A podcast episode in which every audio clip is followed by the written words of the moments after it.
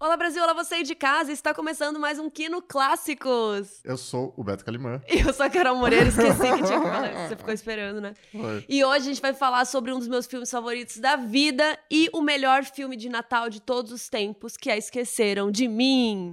É um dos melhores. Não concordas?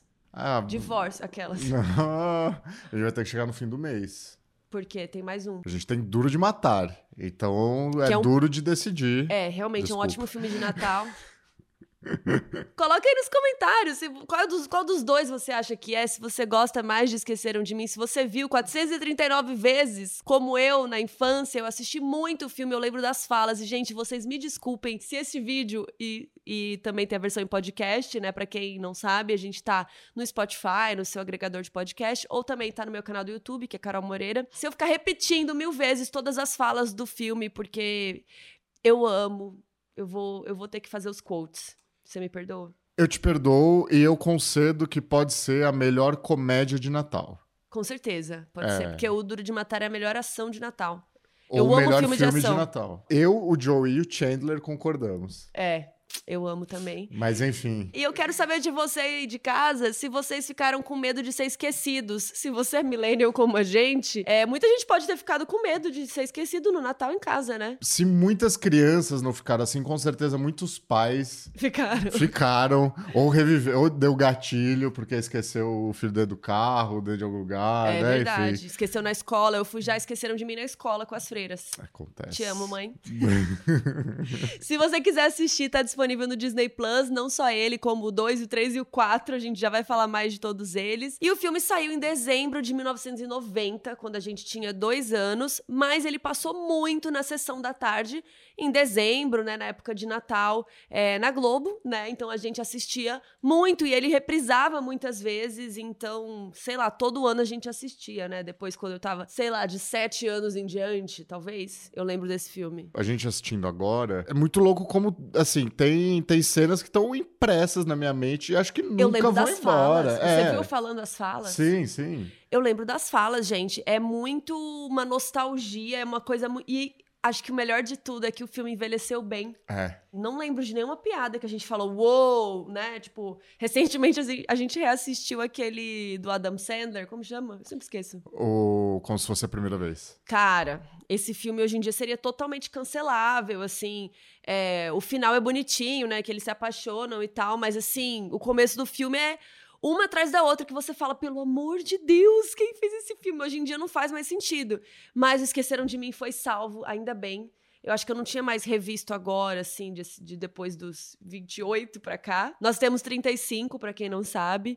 Então, é um filme que realmente marcou a nossa geração. Fala aí se você é millennial como a gente, porque esse filme teve um impacto cultural realmente muito grande, ele foi muito bem de bilheteria, a gente já vai contar tudo pra vocês, e também fez com que o Macaulay Culkin despontasse muito. Foi depois desse filme que ele fez um monte, ele fez o Meu Primeiro Amor, que ele atua comigo, né? Aquele filme que, que tem aquela atriz que parece comigo. Eu já entrevistei ela, esqueci o nome dela. É, enfim, e aí ele brilhou muito. Foi um marco, né, na carreira dele. E assim, um time de peso, né? É, imagina que é roteiro e produção do John Hughes, é direção do Chris Columbus, que né, fez muito filme bem nessa temática de Jovem ou comédia, né? o- trabalha muito bem com criança, né? Ele começou Harry Potter, né? Fora o elenco, né? Tipo, cara, Joe. Pesci, né? Maravilhoso, Daniel Stern também rouba a cena. É, John Candy, enfim, é... A gente vai falar mais de todos eles.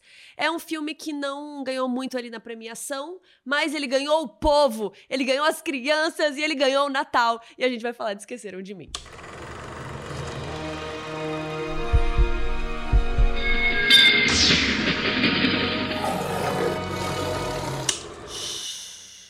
Antes da gente começar, a gente precisa fazer uma errata aqui, porque a gente recebeu um comentário do The Count Orlock é, perguntando sobre a orientação sexual do Wong Kar Wai e o Beto tinha falado que ele era gay e tal, e com uma certeza. E depois ele falou: Pera, mas ele não é casado com uma mulher, ele tem um filho. Não sei sobre a orientação, né? Mas ele é casado e tem um filho com uma mulher. É, eu cheguei a responder já o comentário lá no, no YouTube, mas eu também recebi depois de outros lugares, tipo, poxa, não- essa informação dele ser gay. Então, explicando, na época que Beijo Roubado foi lançado na, na TV a cabo, é, entrou na TV a cabo, foi junto com 2046 também, enfim. E eu vi uma matéria, uma matéria só que eu lembro que eu ouvi essa informação e ela entrava muito rápido, assim, tipo, comentando que ele era gay. E assim, depois desse comentário que a gente agradece muito, porque foi de um tato também, de uma gentileza, Muito. né? Foi muito que é assim legal. que se comenta. Mas eu me dei conta que eu só vi essa informação nessa matéria. Na internet, no máximo que falam assim, é alguém que já tem algum rumor sobre isso, mas eu fiquei na dúvida se isso não é muito mais só porque ele fez Happy Together. Que ele fez um filme que eram personagens gays. É, e que assim, e com muita propriedade, com muita sensibilidade, né? Então, eu entendo, mas assim, não é uma informação factual de que ele é gay. Pesquisando, a gente vê que ele é casado com uma mulher, então assim, não dá pra saber exatamente qual que é a orientação sexual dele, porque é uma coisa da vida dele. Ele pode ser bi também, né? É. Mas enfim, não, não sabemos. Não, não sabemos, não dá pra fazer essa afirmação, então fica aqui. é, Só a errata. Só confirmar. errata. E mesmo, mais uma vez, obrigado a todo mundo que participa, todo mundo que comenta. é, E peçam gente- seus filmes no. Qual que é o e-mail? Clássicosquino, arroba arroba gmail.com. gmail.com. Mas antes da gente entrar no filme em si, por- o que, que é um filme de Natal, né? Aí a gente foi pesquisar se existe alguma classificação para um filme de Natal e a gente achou isso aqui, que é muito legal. É uma matéria do Hollywood Reporter que traçou uns pontos para questionar. Então, em primeiro lugar, a gente tem que saber que filme de Natal não é um gênero, né? Pode ser uma comédia, pode ser ação, tem musical, tem comédia romântica, enfim, tem de tudo, né?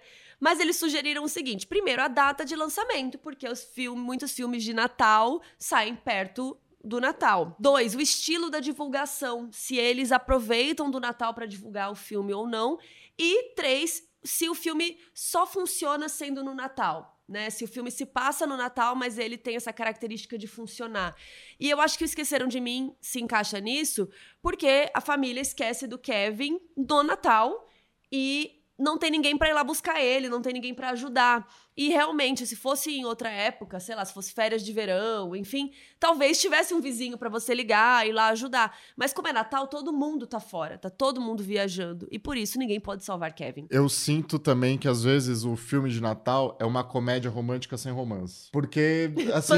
Tá é, bem. porque ela não é uma. Esqueceram de mim, não é uma comédia pastelão. Não? Eu não acho que é tão pastelão. Assim, é. o terceiro ato é bastante. Não, é bastante, mas eu acho assim, por exemplo, aquela. A história dele com, com o senhorzinho, né, da, da pá, tem a culpa da mãe, tem a culpa dele, de como ele age com a família. Então, assim, é, é um filme. É tipo, não é um muito- Debbie Lloyd. Exato, Tá. exatamente. Então vamos dar um contexto da onde esse filme existiu, né? Porque o John Hughes, que escreveu esse roteiro, ele já era muito famoso por outros filmes adolescentes, né? Como a gente falou aqui, Gatinhas e Gatões, Clube dos Cinco, que é um amor, também dá pra gente falar aqui, Curtindo a Vida Doidado, que é muito bom. Então ele é bem famoso por escrever esse tipo de filme. E ele teve a ideia pra esse filme quando ele foi viajar com a família dele. Ele falou: gente, se a gente esquecesse uma das crianças, o que aconteceria? Sei lá, o primeiro rascunho do roteiro ele escreveu uma coisa tipo em nove dias, Muito né? rápido. E eu acho que traduz um pouco pro filme, porque ele é, no, no melhor sentido da palavra, ele é um filme muito simples, né? Ele tem uma premissa muito simples, ele começa assim, você já entende tudo que tá acontecendo, é muito relacionável, eu acho assim. Quem nunca viu uma casa caótica porque No Natal, no nossa. Natal, porque tem visita, e a molecada toda correndo pra lá e pra cá, enfim. Então, acho que ele foi muito no alvo assim, né? E você tocou num ponto interessante. A história, ela é muito simples, até porque ela se encaixa super na jornada do herói, que é uma coisa que eu queria falar aqui, que eu amo o filme Jornadinha do Herói, redondinho, assim, eu acho uma graça. E esse filme não é exatamente todos os pontos da jornada do herói, que são 12, é, mas nem todo filme é, né? Eu acho que o lance da jornada do herói é justamente a gente saber como é. Tem coisas que se encaixam, tem coisas que não, ou tem coisas que a gente pode encaixar ou não, porque eu até procurei esse filme, tipo, como que as pessoas classificam, e eu vi alguns gringos classificando alguns trechos da, da jornada em alguns pontos que eu não consideraria, que eu vou tentar defender a minha tese aqui. Mas é isso, né? A jornada a gente sente onde que sei lá, onde que ele atravessou o limiar, onde que ele fez testes ou aliados, né? Então a jornada do herói aqui não é assim, né, como que eu vou dizer, preto no branco, até porque o Hughes nunca falou assim, ah, este ponto é o limiar, este Uhum. ponto é nananã. Por exemplo, esse filme ele não tem um mentor, né? Então a gente vai trazer isso conforme a gente for contando um pouco da história, porque, gente, eu vou ter que contar a história, porque eu amo demais. Bom, Esqueceram de Mim, a princípio, era para ser uma produção da Warner. O John Hughes prometeu que o filme ia custar por volta de 10 milhões de dólares. Mas aí, já na pré-produção, ele começou a ver que ele tinha prometido demais. E aí, que era mentira. E aí, numa fase de orçamento ainda, né? Então, de pré-produção, meio, né, cotando as coisas, eles viram que o filme estava por volta de 14,5. E aí, ele já, né, experiente que é, ele já sentiu que, cara, a chance da Warner querer cortar o filme é muito grande. Então, ele já se antecipou e começou a ter umas conversas de bastidores com a Fox que aconteceu batata. A Warner viu e falou: cara, você prometeu que era menos de 10. Começaram a pedir pra ele cortar, né? Começaram a pedir pra ele cortar, e ó, no máximo 12 milhões, senão a gente não vai fazer esse filme. No fim das contas, foi isso que aconteceu. A Warner, né, saiu do projeto. Fechou a produção, né? Fechou a produção mas não durou muito tempo, a Fox já pegou o projeto. E aí, uma vez que o projeto estava na Fox, ele fechou o orçamento por volta de 18 milhões de dólares. Quase o dobro. Quase o dobro, porém ainda é um orçamento baixo, mesmo pra pro, época. pro padrão da época, ainda mais considerando o elenco que tem, né? Que tinha muita gente que ali já era muito relevante no, no cinema do, dos anos 80, né? E aí, quando ele foi tirar o projeto do papel, ele foi atrás, ele queria muito que o Patrick Reed Johnson dirigisse mas ele estava ocupado fazendo Invasores do Espaço, então não deu muito certo. E depois a gente vai lembrar muito dele porque ele fez Ninguém Segura Esse Bebê, outro filmaço dessa época. A gente tá citando só grandes filmes hoje, tá? Grandes clássicos da época. E aí ele lembrou do Chris Columbus, que ele tava em dívida com ele. Ele tava devendo uma pro Chris. O John Hughes e o Chris Columbus, eles tentaram trabalhar juntos antes, é, no Férias Frustradas de Natal, que é um filme que o John Hughes produziu, que quem estrela é o Chevy Chase que é um comediante muito famoso dos Estados Unidos. E, cara, se você vai procurar histórias de bastidores, de como ele era, ele era muito escroto. ele era um ótimo comediante, como pessoa, nem tanto. É, então o Chris Columbus ele já deu entrevistas falando sobre isso, de que, enfim, foi exatamente por isso que ele saiu da produção. Então, assim, guarda essa fofoca, porque lá na frente tem, tem informações que a gente vai puxar desse assunto, mas fica aí o registro. Outra troca que aconteceu na produção foi na trilha sonora, que é incrível, e a gente reassistindo toda hora, a gente falava: essa trilha é muito linda, essa trilha é muito legal. Inclusive, o Chris Columbus depois dirigiu Harry Potter, que a trilha, eu acho, aquela música principal do Harry Potter, eu acho muito igual a essa música aqui do Esqueceram de Mim. Vocês não acham? Coloquem aí nos comentários. Quando eu vi Harry Potter a primeira vez, eu falei: peraí, eu conheço essa música, eu conheço essa música. Daí, Esqueceram de Mim. Coloca se vocês acham. Mas ele queria fazer a trilha com o Bruce Broughton, mas teve um conflito de agenda e tal, não rolou. E ele acabou fechando com nada mais, nada menos que o John Williams. E assim, desculpa, Bruce, mas que bom que isso aconteceu, né? Como a gente sempre fala aqui, é males que vem para o bem. Porque o John Williams, gente, nem precisa apresentar, né? Ele é um dos maiores compositores de Hollywood até hoje, né? Ele tá compondo, ele tem 91 anos já, e ele é assim o auge incrível, perfeito, maravilhoso. É, é isso. Clássicos que já. que a gente tem episódio do Kino Clássicos já, é, são trilha sonora dele. Ele tá com 91 anos e o último trabalho dele foi agora. Ele fez a trilha de Fablemans do Spielberg, claro.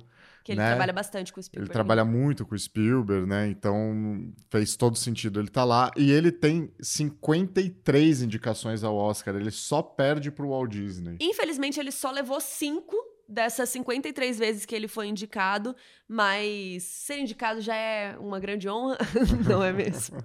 não, para ele é isso, assim, é inquestionável o, o quanto que ele tá dentro da memória de qualquer pessoa que gosta de cinema, ou mesmo quem, quem acompanha de uma forma mais casual, assim, que nem se considera cinéfilo, mas é impossível essa pessoa não escutar uma música e falar, ah, essa música é do filme tal. E foi ele que compôs, sabe? É, ele então... cria uma conexão direta na nossa mente, assim, que, que nem isso. Quando saiu o primeiro Harry Potter, eu nem sei lá se eu sabia quem era o John Williams. Eu era adolescente, ou, ou enfim, jovem ainda. E eu lembrei, sabe? As músicas conectam muito, assim, então, muito incrível. E o filme rodou entre fevereiro e maio de 1990 e ele já estreou Ó, dia 16 de novembro nos Estados Unidos. Eles editaram muito rápido. É, muito rápido, assim. É isso. É é um filme, mais uma vez, no melhor sentido da palavra, é um filme muito simples.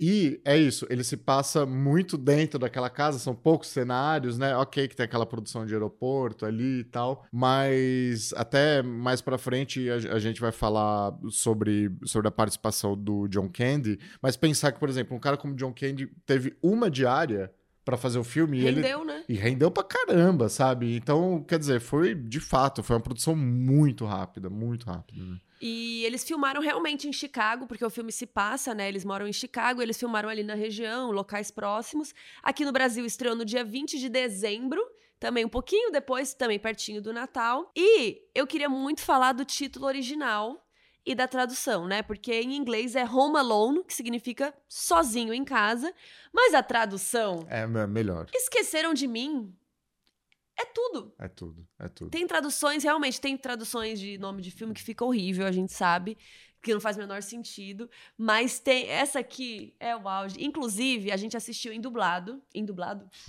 a gente assistiu ao filme dublado, que é o único jeito possível, tá? Porque eu cresci vendo esse filme dublado na Globo. Então, a gente até tentou colocar para ver como era a voz deles. Eu falei, eu não consigo, Beto, desculpa. o Beto não, não opinou, né, para você podia ser em inglês. É, eu, na verdade, o que tava eu tava curioso. eu tava curioso, precisamente pelo Joe Pesci, por quê? Ele é um cara que, na maioria dos filmes dele, ele fala muito palavrão. E até ele chegou a dar uma bronca, algumas broncas no Daniel Stern por ele ter falado palavrão no set perto do Macaulay Culkin. Então eu tava muito curioso de, tipo, como que ele. Quando ele xingava porque a, a careca dele tava queimando, ou porque ele tinha caído, tipo, como que é essa reação? Só que em troca também é. De novo, cara, assim, é uma dublagem também que é muito valiosa. É isso, eu sei todas as falas em português, sabe? eu vou morar sozinho! Sozinho, eu vou morar sozinho, sabe? É, é, muito gostoso saber a fala, né, gente? Ah, desculpa, não tem coisa. É uma coisa muito nostálgica. É, né? acho que perde, perde um pouco o fator nostalgia não assistir dublado. É, eu né? acho que, é. óbvio, quem vai ver a primeira vez hoje em dia, talvez, né, prefira ver em inglês para ver os originais, enfim. Mas eu recomendo muito, porque é o jeito que a gente assistia lá nos anos 90, né? E uma coisa que a gente descobriu gravando, gravando não, pesquisando, é que o dublador do Macaulay foi o Manuel Garcia Júnior, que tinha uns 23 anos por aí, e depois ele virou um dublador super pró, né? Ele depois dublou o Schwarzenegger, que é um grande amigo meu, pessoal, né? E ele também fez a voz do Simba adulto no Rei Leão. Pois é, muitos clássicos. Outra voz famosa é do Guilherme Briggs, querido. Esse é meu amigo de verdade, conheço ele, que também dispensa apresentações. Ele faz o Superman, acho que dos mais famosos, assim. E ele fez o Merv, que é um dos ladrões, que é o Daniel Stern. E tem a Mônica Rossi, que dublou a Catherine O'Hara. E você sabe quem ela dublava? A Priscila da TV Colosso, que a gente amava também, que é da nossa época. Desculpa se você é Gen Z, você não vai saber. Então, bora falar da sinopse. A melhor parte. Só que, gente, desculpa, eu vou me estender um pouco na sinopse. Eu não vou conseguir fazer um resumo. Então, vamos do começo, né? O Kevin McAllister é um menininho de 8 anos e toda a família dele tá ali na casa, aquela confusão. Né? Gente, eu lembro muito que na casa da minha avó era se é primo, é gente, é tia, não sei o que. Fala, ai, tá magra, tá gorda, ai, não sei o que. Reclamando comida. Tira do forno, você põe no forno, alguém vai lá e tira o negócio é uma confusão e a família McAllister está se preparando para ir para Paris, porque o irmão do Peter, o Peter é o pai do Kevin, né? O irmão dele tá morando em Paris e parece que ele largou as crianças nos Estados Unidos, mas ele quer que todo mundo vá lá visitar ele no Natal, porque ele deve estar tá se sentindo sozinho. Isso depois a mãe do Kevin explica pro policial que está ali na casa, que tem um policial com um dente de ouro ali, que na verdade é um bandido, a gente vai falar mais deles, mas ele tá ali espiando e falando que tá ali para cuidar, porque a vizinhança vai ficar vazia, né? Ele quer saber as informações deles, se eles têm alarme. Tudo mentira, tá? e aí tá aquela grande confusão. Em algum momento, o, o Kevin ele vai lá na, no, no quarto do irmão mais velho dele, que é o Buzz e ele vai pedir se ele pode dormir com ele, porque a princípio é para ele dormir com o primo dele, e o primo dele tem fama de mijar na cama. É, que é o Fuller, e em português ficou Folha. Eu amei, porque fica, né, a dublagem fica legal, né? Fuller, Folha, funciona. E o primo dele simplesmente é irmão do Macaulay. Então, o Kieran Culkin interpreta o primo dele, que eles falam que ele, se ele bebe muita água, ele faz xixi na cama. E, e cara, o, o melhor de tudo é que todas as cenas que você vê o folha, ele está tomando um refri, ele tá tipo. E aí ele olha assim, super feliz da vida. A cara dele é maravilhosa. Não, isso foi uma coisa nova pra mim, é, assistindo Esquecendo de Mim, né? Depois de assistir quatro temporadas de Succession, e você vê assim, cara, de É o fato. Roman Roy. É, o, que- o, o que água que essa família bebeu, né? Porque, cara. é- Talento. tudo, tu- cara, todas as cenas, ele não aparece tanto, mas ele brilha só com o olhar. Ele nem fala. E ele, ele, é super brilha. pequenininho, Ele né? é muito minúsculo, imagina. Sim, Né? gente, temos um ator de Succession aqui, que é irmão do Macaulay, que fazia na- no filme, ele faz primo, né? É. E o Macaulay não quer, o Macaulay, o Kevin não quer dormir com ele na cama, né, Pra não tomar um xixi. Só que aí o Buzz conta uma história assustadora pra ele. É, eles, eles vão na janela e aí tá passando um, um senhor que ele é responsável por recolher a neve da rua, né, Pra não deixar acumular, uma coisa muito comum nos Estados Unidos. E o Buzz começa a contar uma história de que ele assassinou a família dele com aquela pá. E ele é conhecido como assassino da pá de neve. e ele matou. E eu, eu amo que o Buzz acrescenta isso: que ele matou toda a família dele e os vizinhos. Porque eles são vizinhos dele, pro Kevin ficar com medo, né? Sim, e quem nunca teve aquele primo mais velho, o irmão mais velho que contava uma história pra te deixar? Deixar com medo, né? É, eu, por exemplo, tinha muito medo de ETs, porque eu tenho um primo mais velho, Fernando, que até estava em São Paulo recentemente, que trouxe a... Ele te aterrorizava. Ele aterrorizava demais, enfim. E o que rola é que tá todo mundo falando como o Kevin é um lixo, sabe? Tá todo mundo falando que ele é errado. E aí a irmã dele fala que ele é um idiota, porque ele não sabe arrumar a mala. E aí eu amo que eles estão indo pra Paris, né? Daí ela fala em francês, eles vão te chamar de les incompetents. que eu nem sei se é real, mas é maravilhoso. E, e ele tá se sentindo muito triste, né? Porque tá tudo dando errado. A família dele tá, tipo, né? Tá tudo, todo mundo enchendo o saco dele. Ele vai dormir com folha, vai tomar xixi. E ainda rola a treta da pizza, né? Esse, essas primeiras cenas já servem pra gente ir criando essa empatia com o Kevin, de, né, de ser irmão menor e tal. E aí vai chegando no estágio que isso vai escalando ao ponto que o Buzz é, faz um bullying com ele, porque aparentemente Kevin ama pizza, mas ele, e ele ama vai- só de mussarela. É, ele não come as outras e tal. E o Buzz começa a encher o saco dele. Fala, não, você não, não tem, ó, já acabou, você se ferrou. É, ele fala que já comeu, que ele vai vomitar ainda. E aí nessa o Kevin fica muito chateado e meio que bate nele. E aí derruba um monte de coisa, derruba refrigerante em cima dos passaportes, vira uma confusão. E reassistindo a gente reparou num detalhe, né? É, o, nessa hora, o, o pai, o Peter, ele deixa o refrigerante cair em cima do passaporte. E aí a gente vê, no, num plano geral, ele jogando um lixo com o passaporte. O lixo, tipo, sujeira ele da cata mesa. o passaporte. Ele cata o passaporte junto e joga. No corte pro insert, pro plano detalhe, é a passagem que tá lá, né? É, tipo, o passaporte voltou, tipo, é um erro de continuidade. É, é um erro de continuidade, mas eu vejo que aquela intenção. Isso nem é tão explorado depois na, na sequência, mas eu vejo que ali seria a justificativa pro fato deles não notarem que o Kevin não tava com eles. Porque né? a passagem do Kevin caiu no lixo, que aparece assim, American Airlines, a gente vai colocar um insert aqui também, que então dá a entender que na hora deles contarem ali, porque tinha alguém que tava com todas as passagens, provavelmente a dele ficou ali no lixo e por isso... Então, por isso ninguém teria visto. Ah, Kevin, e aí, ah, cadê o Kevin? Então, É, ninguém percebeu. Então seria uma coisa pra justificar. Eu fui reparar isso antes da gente gravar, né? Que a gente tava checando algumas, série, algumas cenas do filme.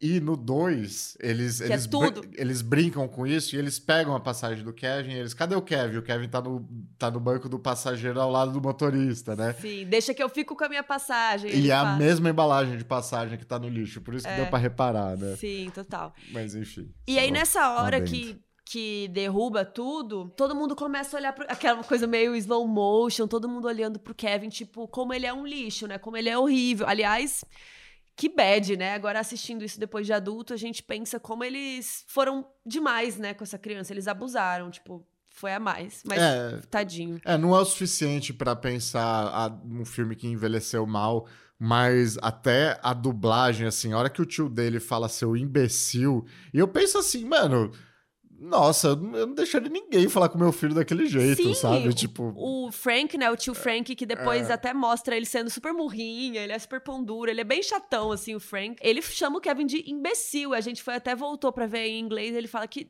ele era um jerk. Então, assim, o Kevin tá mal, tá triste. E nisso, quando ele tá brigando ali com a mãe dele, que põe ele de castigo, ele fala que ele queria que a família dele inteira sumisse. Que. Aí eu amo que ele fala assim: eu não quero outra família, família é um saco. Eu amo essa fala. E a clássica, né? Eu vou morar. Ele fala que quando ele casar, eu amo isso, que quando ele casar quando ele, é, é? Quando ele crescer e casar, ele vai morar sozinho. ele não vai morar com o cônjuge dele, né?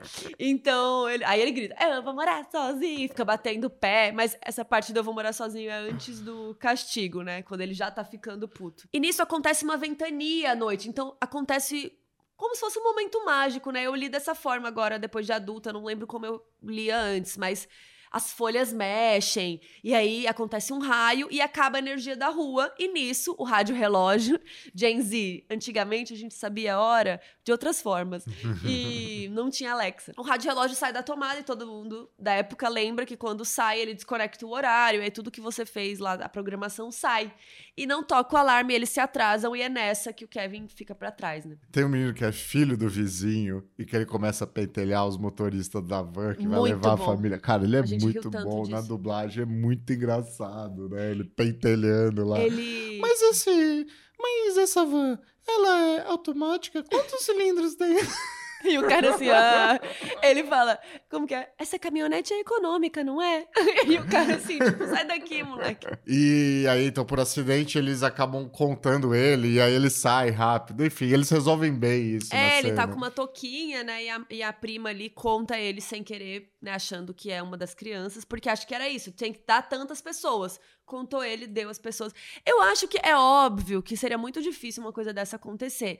Mas eles constroem de um jeito tão caótico e eles estão atrasados e nananã, e o relógio. E ele foi dormir no sótão porque ele ficou de castigo. Então ele também não estava ouvindo o barulho da galera ali. Então acho que tudo é construído de um jeito legal. Eu fui convencida, eu achei que passa. E aí a gente tem todo mundo no aeroporto, correria, tá, tá, tá. E aí só no avião que a mãe dele fala alguma coisa assim, nossa, será que eu tô esquecendo alguma coisa? Aí o pai, não, não tá esquecendo nada. Aí corta pro Kevin, acordando todo descabelado, tão bonitinho, todo é assim. Muito bom. o que aconteceu, né? E até saiu essa semana, acho que no Instagram, falando que a mãe do Kevin tinha 36 anos. A gente tem 35. Que trabalho eles têm, né? Que eles são super ricos, né? Pra ter cinco filhos, aquela casa, ir para Paris, apesar do tio tá pagando, né? É tudo caro. Isso é uma discussão clássica que é o que raios faz Peter McAllister para pagar os boletos, né? Porque, de fato, é uma casa gigante, é muito filho, enfim. E, cara, eu me deparei com uma teoria do Reddit que é genial. Antes de tudo, era, foram dois caras que começaram a fazer essa investigação.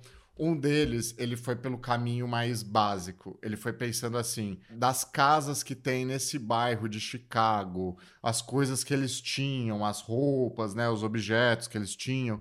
Ele começou a fazer teorias e, né, ele começou a pensar assim pela região, empresas grandes e aí ele a primeira, o primeiro palpite dele foi que ele seria um alto executivo de vendas da Walgreens, que é uma farmácia, que é uma farmácia, um grande conglomerado dos Estados Unidos.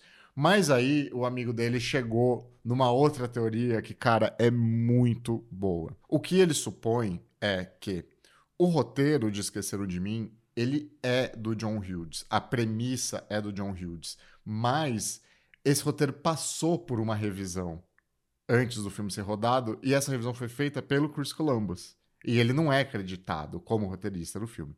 Mas o que acontece? A partir dessa revisão, ele, começou, ele pode ter transformado os personagens. E aí, qual que é a coincidência?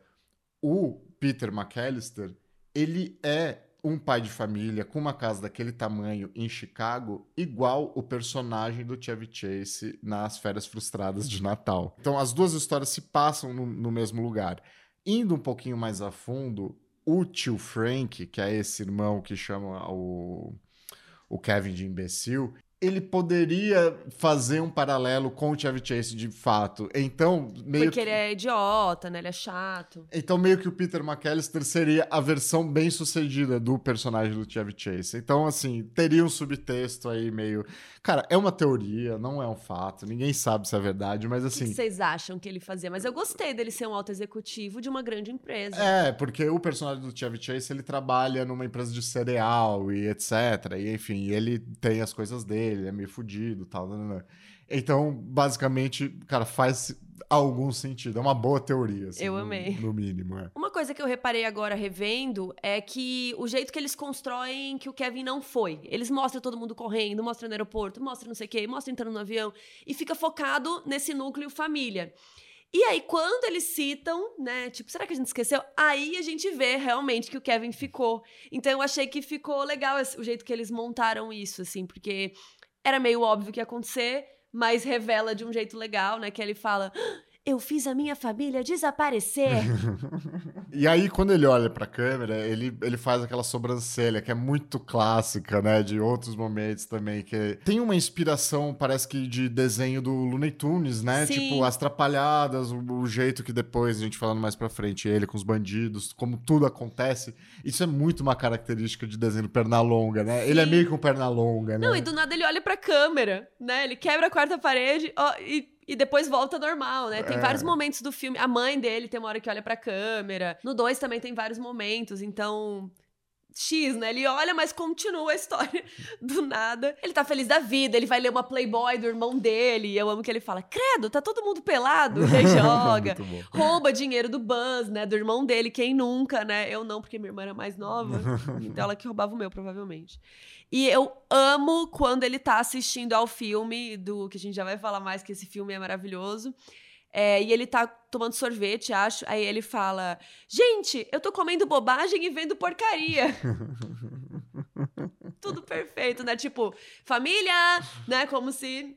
Ó, eu tô fazendo isso, vocês não vão fazer nada? Não, porque ninguém tá aqui. E é nessa hora que ele tá assistindo um clássico do cinema no universo de Esqueceram de Mim, que é Angels, Não, a gente vai fazer aqui o que no clássicos de, desse filme. de Angels with Filthy Souls, Com certeza. ou Anjos das Almas Sujas. Imundas. Imundas, boa. Um belo nome de filme, né? Eu É. poderia fazer ele. Só que a gente não vai fazer ele porque ele não existe. Esse filme.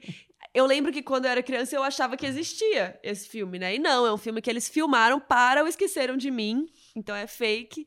E aí é tipo um mafioso, né? Lidando com.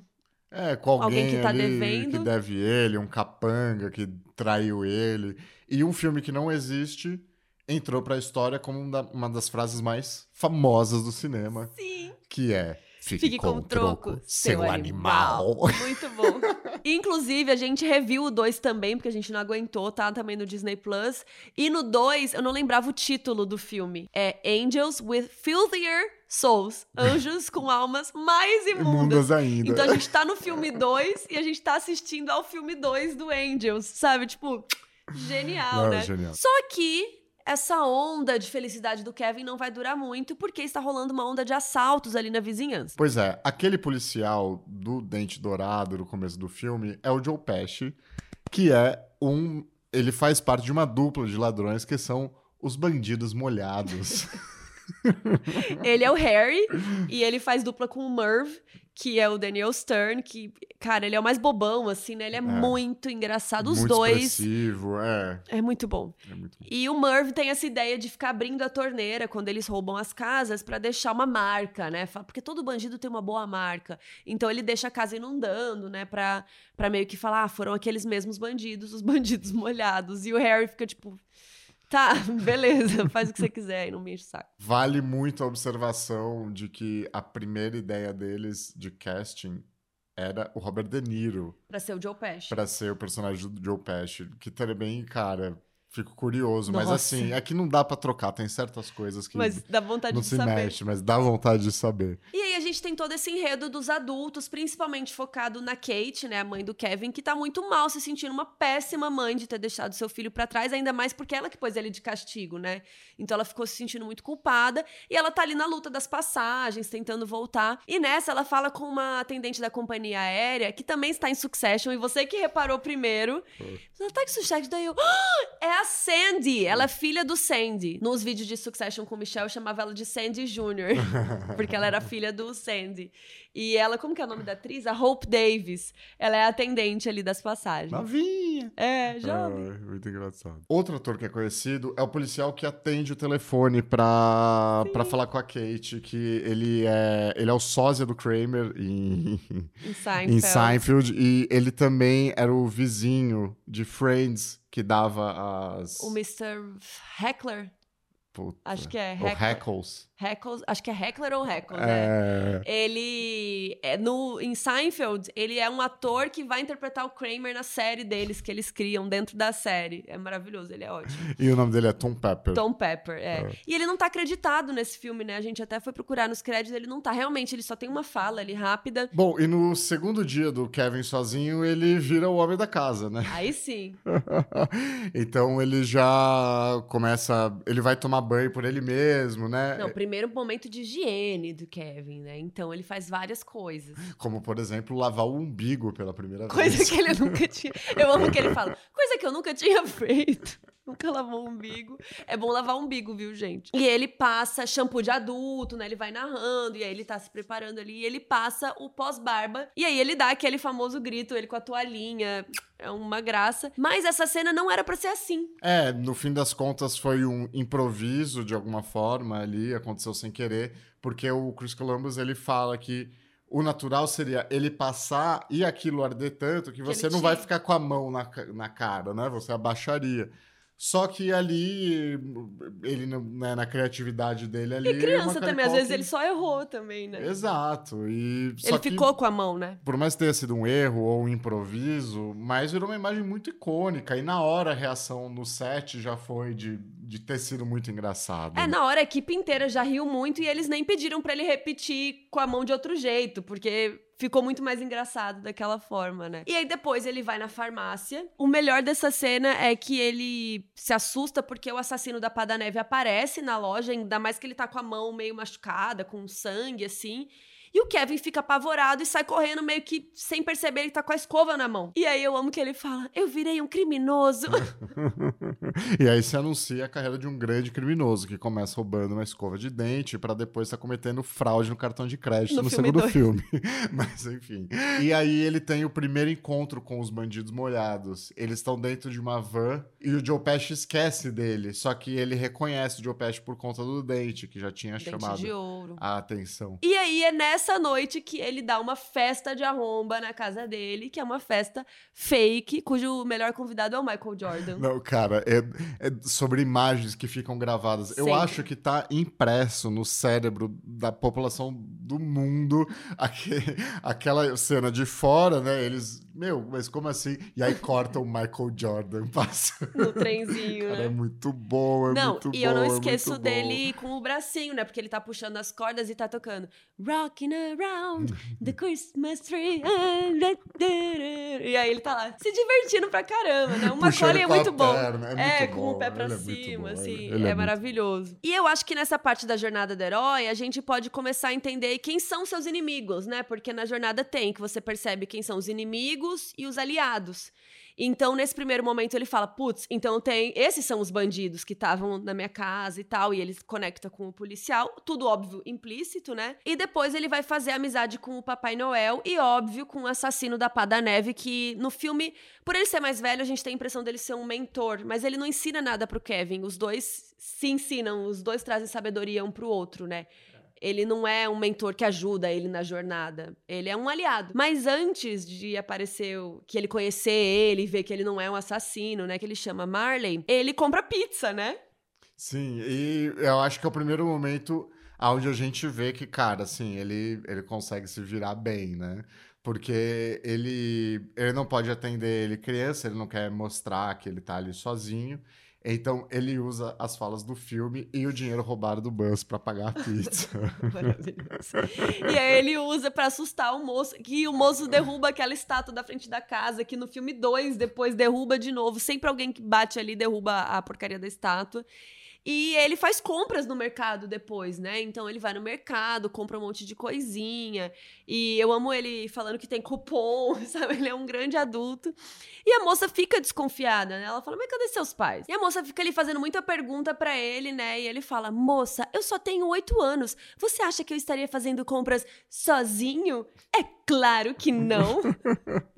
Amo! acho que tem uma questão, pelo menos para mim teve, esqueceram de mim, que é que é meio que criar esse senso de independência na criança, né? E, e, também tem algumas coisas em Esqueceram de Mim que é muito sobre não julgar os livros pela capa, né? Então o Kevin ele é julgado porque ele é muito pequeno, o policial passa batido que na verdade ele é um ladrão, o assassino da pá de neve na verdade, né, é um senhorzinho muito bonzinho, então o 2 também tem essas questões, né? A senhorinha da pomba, né? É, e eu acho que, então, é nisso que eu acho que Esqueceram de Mim acaba sendo um filme de de Natal. Uhum. Sabe? Porque os filmes de Natal, ele, eles têm uma história do folclore americano, do espírito de Natal, né? Tem muitas histórias que são sobre isso, né? Você se comportou esse ano, você não se comportou, sabe? Então... É, ele fala pro, pro Marley, né?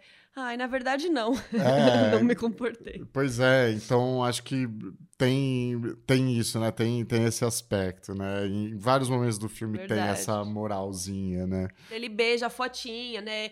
Ele percebe que ele estava errado. Então já tem ele ali meio arrependido, né? Dele ter desejado que a família dele sumisse. Então é super bonitinho. Ele fala com o Papai Noel. Aí ele vai na igreja e conhece o Marley, né? Como a gente já comentou. Descobre que ele é um, um cara super querido. Ele tem esse medo dele, mas ele supera esse medo porque ele tá sozinho. Eu acho que é aí que ele fala assim, não, eu vou, não vou acreditar né, nessa, enfim, nisso que meu irmão contou e ele dá uma chance, né?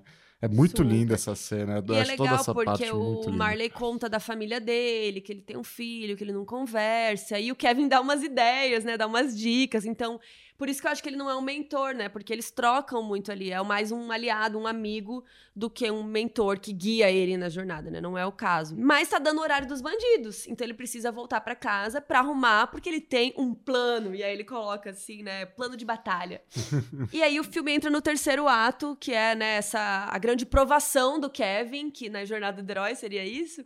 E ele tem que provar que ele consegue ser o homem da casa e defender a casa. Gente, a gente chapou de rir tanto. Eu amo tanto o ferro que bate na casa, na cara do, do Marv, porque ele fica o resto do filme com aquele marca de ferro na cara. E cada vez mais eles vão se emputecendo mais e mais e mais e mais. É o centro desse filme, claro, né? Foi foi o filme que, né, que alçou o Macaulay Culkin pra estrela infantil que ele foi, né? Mas não dá, o filme são os três, né, cara? É isso, a entrega do, do Daniel Stern e do Joe Pesci, assim, de eles levam a sério a comédia que eles têm que fazer, eles né, cara? Muito putos. Eles estão muito putos, eles estão muito bem. É, é, tipo, mano, a frustração deles, assim, é, cara, é muito Porque é óbvio cara. que é uma comédia muito é, física, mas eles é isso, né? Quando bate a pena na cara dele, ele.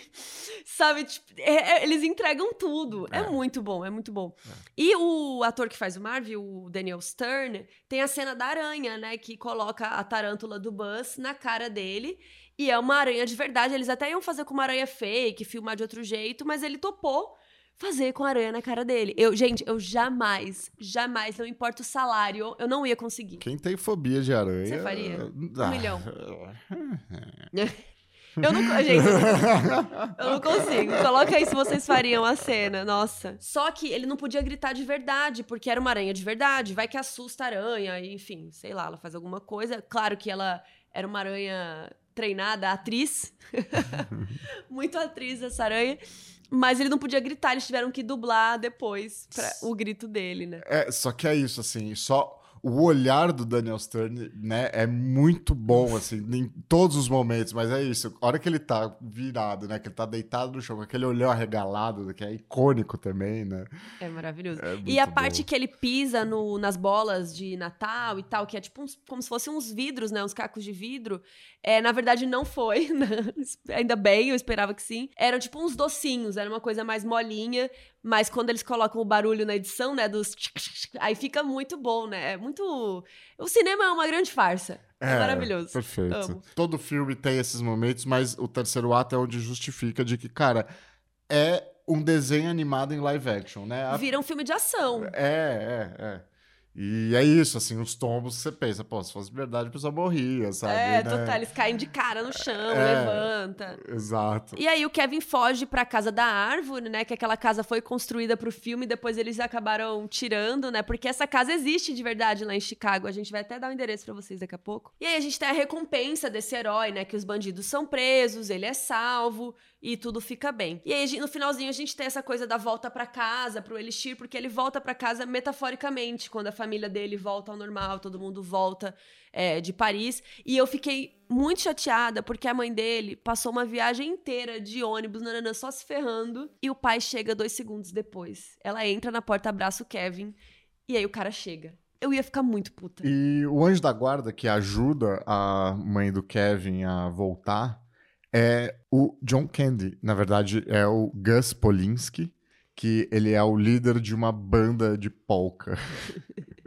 A gente foi até pesquisar o que raios é polka, polka, que ritmo é? Vamos ouvir uma música de polka, né? A gente ficou curioso e é uma, umas músicas animadas, né? É, são umas músicas animadas com instrumentos meio clássicos, assim. É um estilo originário do leste europeu, da região ali da República Tcheca. Cara, é divertido. É, no vídeo do YouTube que a gente tava vendo para pesquisar, o cara fala: se você está triste, ouça polka. Quase todas as falas dele são improvisadas. Ele teve uma diária só no filme. Ele é um. Ele, ele é recorrente em vários filmes do, do John Hughes, como ou como principal ou como coadjuvante, né?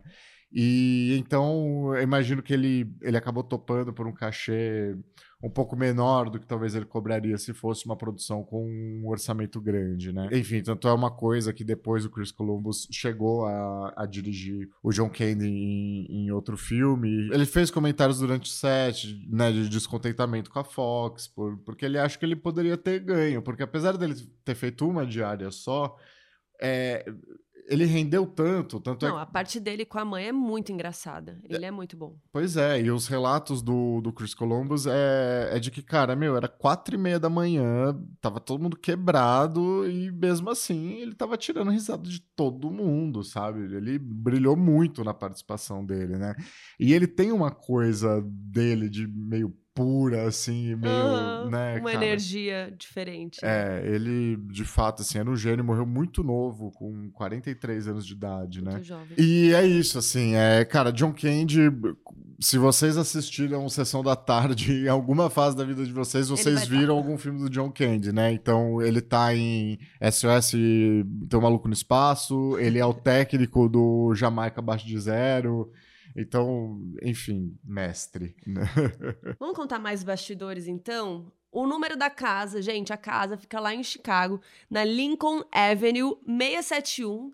E tem muita gente que vai lá e tira fotos fazendo assim, né? O rosto do Kevin. Então fica a dica se você for em Chicago, eu nunca fui. E outra coisa legal é que, como eles gravaram entre fevereiro e maio, não tinha mais neve. Ou seja, a maioria daquela neve é fake. Então no chão tinha neve falsa e a neve caindo assim era flocos de batata. Eu nem sabia que, que isso tinha como, né? Imagina, nos 90 não tinha CGI, né, que nem a gente tem, então eles usavam os flocos e isso era um problema, porque depois que eles caíam na neve falsa, sei lá, depois de um dia de gravação, a batata ia ficando amarela, ia ficando fedida. Então, gente, pensa, né? A gente assistindo ao filme nem sonha que eles estão passando por isso. Sei lá, que tá fedido, tem que trocar as batatas. Não, e não imagina que tudo aquilo não é neve, Nossa, né? nunca. Nunca. Foi uma produção com baixo orçamento, foi uma produção que conseguiu rodar rápido, foi uma produção que conseguiu montar rápido. Pô, não teve nenhum problema? Teve. Cara, o elenco infantil, ele trabalha, é normal, já na época era, até hoje, que é, são menos horas, né, que o elenco infantil pode, pode trabalhar. trabalhar. E o filme tinha muita cena noturna. Então, ao ponto de que, por exemplo, tinha cena que não era uma Macaulay Culkin no contracampo, era uma bola de tênis que ajuda na linha do olhar, porque é isso, assim, gravava com ele, cara, ele não tava mais lá, a gente tinha que gravar o contracampo é, alguém. Porque aquela época até que não escurece tão cedo, né, em fevereiro ali, é, março, mas o menino não podia estar tá lá depois das 10, então o que, que a gente vai fazer? Então eles tentavam matar muita cena com ele primeiro, e aí, isso da bola de tênis é engraçado, né? Porque aí tem lá a atriz falando com o filho, chorando, e ela tá chorando por uma bola de tênis. porque ele tava dormindo já, porque é a folga da criança, né? Ele precisa descansar. Então, isso deu muito problema ali de cronograma. Não problema, né? Acho que desafio. Sim. Pra produção conseguir levar melhora o set, como fazer para gravar sem o menino, ou até que horas ele podia gravar. Então, isso deu um pouco de trabalho. Uma curiosidade também, é, em algum momento, o Kevin ele descobre a foto da namorada do Buzz. Quando ele tá fuçando no balde. É, aquela hora que ele acha Playboy, uhum. etc. Tal. E ele faz o comentário: Nossa, que menina feia. E, cara, tiveram muito tato, porque essa foto, na verdade, é de um menino fantasiado de menina, né? Sim, era o filho do diretor de arte, que eles botaram uma peruca, um vestido lá, uma roupa de frufru no menino, porque a equipe achou que ia ser muito feio, né? Zoar uma menina daquela forma e, né?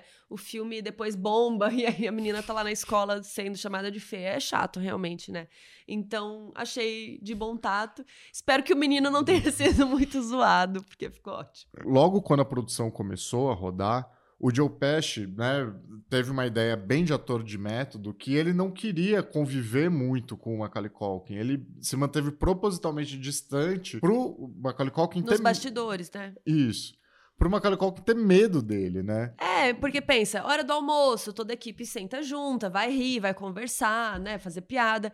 E ele não queria. É, porque se ele fosse um cara super simpático, super engraçado, um tiozão, gente boa, não adianta. Como que a criança vai fingir que tem medo dele depois, é, né? ele prezou pela atuação do Macaulay, né? Tipo, sabendo que ele era um menino, a iniciante ali na atuação. Não era iniciante que ele já tinha trabalhado, mas... Enfim, acho que foi legal realmente para dar essa, esse senso de mais medo no Macaulay e realmente funcionou. Inclusive tem aquela cena que eles penduram o Kevin na parede e ele tava tão ali no personagem, o Joe Pesci, que mordeu o dedo do Kevin. do Macaulay de verdade.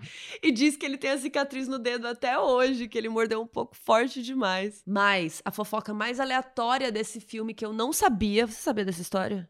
Ah, não, descobri no roteiro. Mas, gente, tem uma teoria que o Elvis Presley que tinha morrido em 77, até fui conferir aqui, aparece numa cena. Tem gente que acredita que ele aparece na cena que a mãe do Kevin tá brigando lá na, no aeroporto. Tem uma mulher atrás dela e depois um homem barbudo. E tem gente que acredita que é o Elvis. Você acha que o Elvis não morreu? Ah, eu acho que sim, né? Que foi, Talvez né? ele morreu depois, né? Do filme. Desse filme? É. 90. Vai saber. Falou que ele morreu na Argentina, né? Ah, é? Tem é, isso? Tem, tem essa história. Que o Elvis foi pra Argentina depois. Não sabia. Pois é, menina. Não sei se tá no filme menina. no Priscila da Sofia Coppola. Vamos né? ver se tá. Mas eu queria te perguntar o que que você sentiu revendo o filme, só pra gente fechar esse momento nostalgia. Tipo, eu ri igual, eu me diverti igual, eu lembrava as falas, porque fazia muitos anos que eu não via. Óbvio que às vezes não lembrava a fala exata, né? Mas foi muito gostoso. E ver com você foi muito legal. Porque a gente ama mesmo. Sim. E a gente ria igual besta. A gente ficava, olha lá, o cabelo dele, olha lá, grudou, kkk, grudou. Gente, foi muito maravilhoso, gostoso e ridículo. Eu amei. Era um dos meus filmes preferidos da infância, assim. Então, é isso, é um filme que eu vi muitas vezes. Eu vi Esqueceram de Mim 2 a primeira vez no cinema com a minha mãe, eu lembro. Então, é, e, e para mim os dois são um pouco uma coisa só, sabe? Então... Não, a gente não conseguiu ver só um. O dois tá no Disney Plus e ele oferece embaixo, assim, quando acaba o filme. Aí o Beto olhou pro lado, eu pá! Foi. eu coloquei o Beto.